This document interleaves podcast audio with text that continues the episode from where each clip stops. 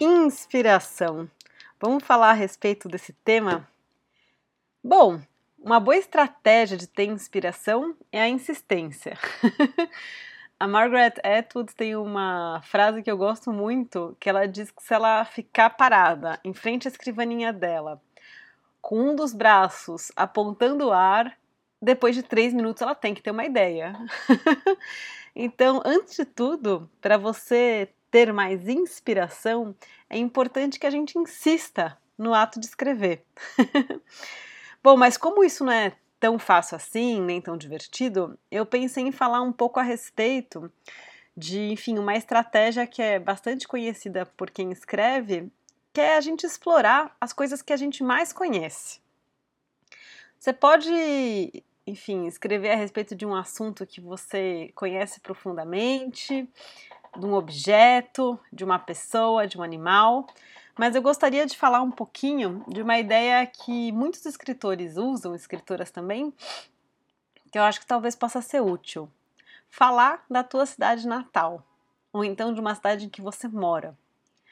É, a cidade, ela acaba sendo uma personagem muito importante em toda a literatura do século XX, até um pouco antes, e não vai deixar de ser importante também no século XXI, porque, feliz ou infelizmente, grande parte da população do mundo mora em cidades.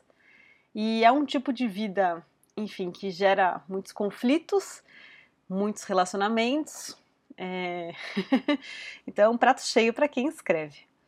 Falar da sua cidade em que você está, a tua cidade natal, é, é interessante porque é um espaço que você deve conhecer profundamente os detalhes, é, as pessoas que habitam, os seus trejeitos, é, as cores, os cheiros. Então, para escrever sobre tua cidade, é interessante que você tente se colocar na posição de alguém que nunca foi para lá, né? Então, como você contaria, por exemplo, para uma pessoa que é tua amiga a respeito dessa cidade? Quais são os aspectos que você na hora pensa mais? É, como, por exemplo, os manuais de turismo descrevem tua cidade. Aliás, tem manuais de turismo sobre tua cidade? o Lonely Planet vai falar sobre isso? O que, que vai falar? Ou nem tem uma coisa a respeito? O que, que a prefeitura, por exemplo, os órgãos oficiais falam sobre tua cidade? É, existe algum mito local muito conhecido? É, das é, assombrações, fantasmas, acontecimentos históricos. É, se tua cidade for muito grande, uma dessas megalópolis ao redor do mundo, pensa um pouco também é, a respeito do teu bairro, às vezes da tua rua. Escolher um espaço que a gente conhece muito bem faz com que a gente consiga imaginar com mais, enfim, detalhe, com mais riqueza, com mais segurança é, o que a gente vai, o que a gente pretende escrever. Eu acho que isso é válido tanto para quem escreve prosa quanto para quem escreve poesia, né? Então, um exercício que eu acho que seria legal é você tentar responder essas perguntas. Então, colocar aí no papel o nome da cidade que você escolheu trabalhar a respeito.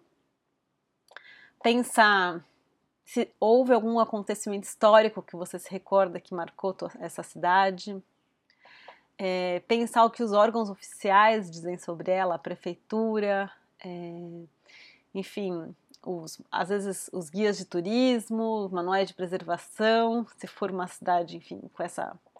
Se também não houver, eu acho que é um dado importante. como é o céu, como é a luminosidade dela em algumas épocas do ano. Chove muito, chove pouco, é seco. É, que mais? O que, que tua cidade te fala que só você sabe a respeito dela? Pense um pouquinho nisso eu acho que uma das boas formas da gente praticar o ato de ter mais inspiração é falar das coisas que a gente conhece bem. Até mais!